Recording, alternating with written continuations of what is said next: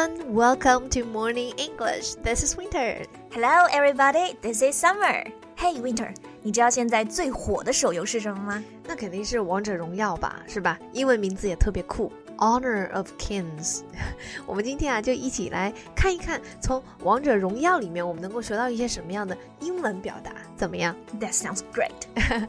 OK， 在节目的开始，给大家送一个福利。今天给大家限量送出十个我们早安英文王牌会员课程的七天免费体验权限，两千多节早安英文会员课程以及每天一场的中外教直播课，通通可以无限畅听。体验链接放在我们本期节目的 show notes 里面了，请大家自行领取，先到先得。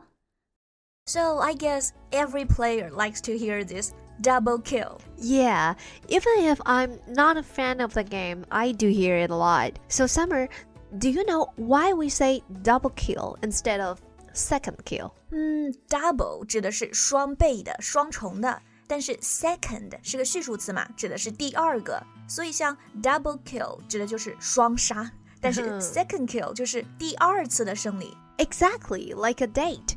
If two couples hang out, we call it double date. But if the same couple goes out the second time, that is second date. I see. 所以像 first、second 这些序数词就强调这个顺序。哎，但是 double 这个单词在生活中好像还有很多其他的用法。Yeah, like for my coffee, I'd like double milk. 我们之前节目还讲到过，就是加拿大人不是有一个非常特有的一个点咖啡的说法吗？叫做 double double，意思就是 双份糖、双份奶的咖啡，double double. I'd like a double double. That's so cute, double double.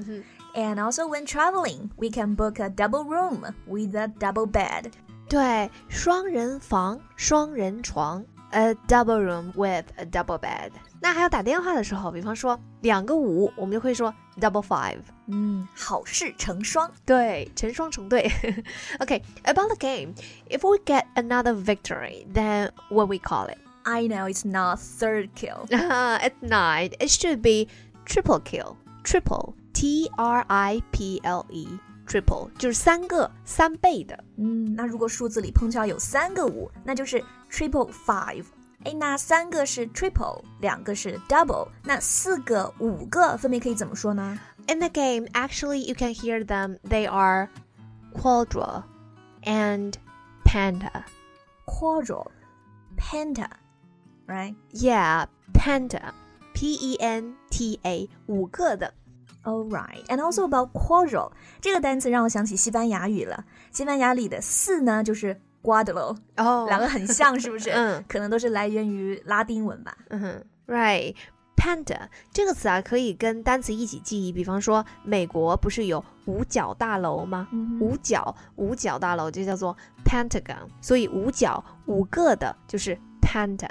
P E N T A penta. It's easier to remember in this way. Mm -hmm. Pentagon. Yeah. So now we've known some words about numbers. What else can we learn from this game? If you get triple kill without getting killed by others, then you will hear 锋芒毕露 in Chinese. In English, that is killing spree. We can learn this word. Spree. Spree. What does that mean? It means you are doing something without any control. We often say go on a particular kind of spree. 哦，常见的用法就是 go on a particular kind of spree，而且这个 spree 这个单词还可以注意下读音，这个 s 后面的 p 并不送气，然后呢，所以并不是 spree，而应读成 spree. Yeah, spree, spree. Yeah. Like Lucy is a shopaholic who often buys a lot of things. Then we can say she often goes on a shopping spree. 哎，我想到双十一正好也是 Double Eleven，双十一大家就买买买，我们就能用上这个表达，就可以说 On Double Eleven, a lot of people went on a shopping spree. Yeah, and also like um, I found some sound effects interesting in the game. When you are playing very well, you will hear words like unstoppable, godlike, legendary. 哎，我想起这个游戏其实都是一个套路啊。原来我们玩消消乐嘛，是不是也有类似的词，还配上一些特别好玩的音效？嗯有什么 amazing、Unbelievable！对，其实这些都是很好用的形容词。那平常夸彩虹屁的时候就最合适了，对吧？比如呢，unstoppable 就是势不可挡，嗯，godlike 超神了，或者是 legendary 就像神话一样，神一样，神一样的对手。单词一个比一个厉害。So 对 winner, I think you're amazing. Thank you。你看，这是我们从游戏里面学到的词。You are unstoppable, Summer。那下次打游戏的时候啊，大家可以哎顺手收集一下这些非常好玩也很有意思的英文表达。今天的节目就到这里了。如果节目还听得不过瘾的话，也欢迎加入我们的早安英文会员。成为会员，您就可以无限畅听我们每天一场免费的中外教直播课，以及两千多节原创系统课程了。